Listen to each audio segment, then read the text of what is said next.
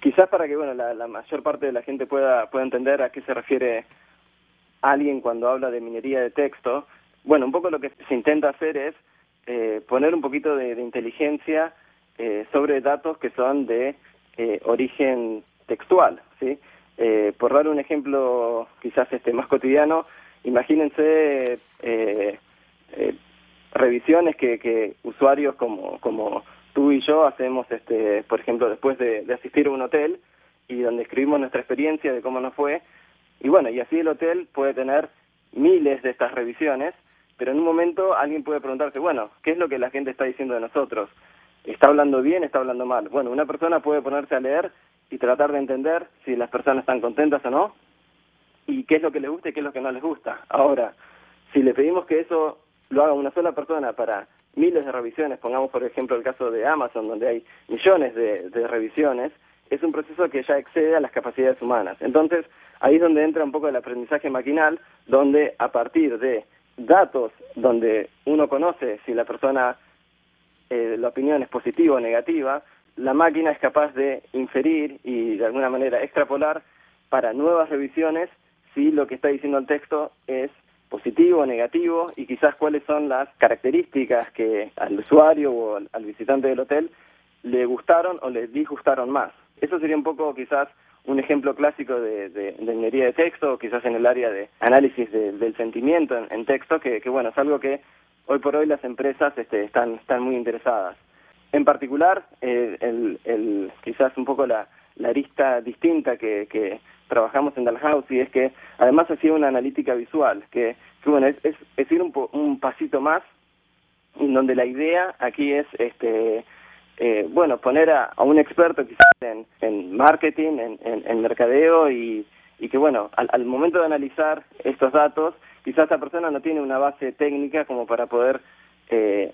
entender los algoritmos de, de, aprendizaje de texto y quizás este, quisiera indagar un poco más o explorar qué es lo que los datos están diciendo, quizás buscar este, filtrar esta información por determinados criterios, y ahí un poco lo que entra en juego es eh, esta persona, este experto que quizás conoce de las reglas del mercado, conoce quizás las características del hotel, pero que no conoce sobre algorítmica o, técnicas de, minería de texto, pueda este, efectivamente interactuar con los algoritmos. Y la forma de hacerlo es mediante visualizaciones, porque bueno, la visualización sería un poco el nexo entre eh, el algoritmo que quizás requiere de conocimiento más técnico y quizás desde el alto nivel se puede ver digamos el, conocimiento de eh, el usuario para que a través de visualizaciones interactivas esta persona pueda interactuar con estos algoritmos eh, llamados inteligentes. Es como leer entre las líneas pero asistido por la máquina. Exactamente. ¿Y en Manchester cuál es tu trabajo ahora, Axel? Bueno, en Manchester un poco continué con, con la misma línea pero quizás el, el, rasgo distintivo es que lo estamos aplicando para datos biomédicos. En particular, bueno, un, un proyecto muy este, interesante en el que estoy trabajando actualmente y, recientemente ha salido una publicación en, en la revista de, bioinformática, es este, justamente para leer grandes cantidades de, de revistas científicas. cuando digo leer, me refiero a que la computadora es la que lee, y, bueno, a partir de ahí poder extraer, por ejemplo, cómo proteínas interactúan con genes, cómo genes interactúan con, con, proteínas, eh, todo este tipo de interacciones que se producen a nivel molecular puedan ser extraídas a partir de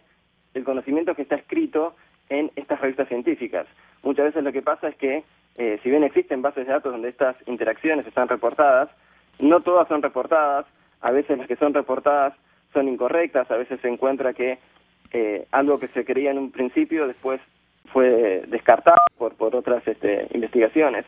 Y, y, ese conocimiento queda de alguna manera oculto, eh, porque solamente existen las publicaciones, pero eh, es muy difícil, dada la, la gran cantidad de, de, publicaciones que se producen a diario, de tener estas bases de datos actualizadas. Entonces, mediante la minería de texto, algo que se puede hacer es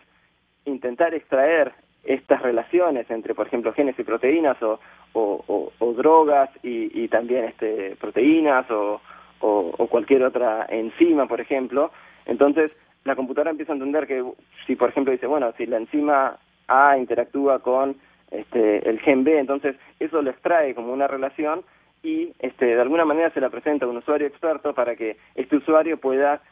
validar o también este, eh, curar la información y así extender lo que existe en las bases de datos. Entonces, esto es muy importante sobre todo en el, en el ámbito de, de investigación contra el cáncer, ¿no? Porque hay mucho todavía desconocido y, y quizás hay eh, investigaciones, hay reportes que se han encontrado y quizás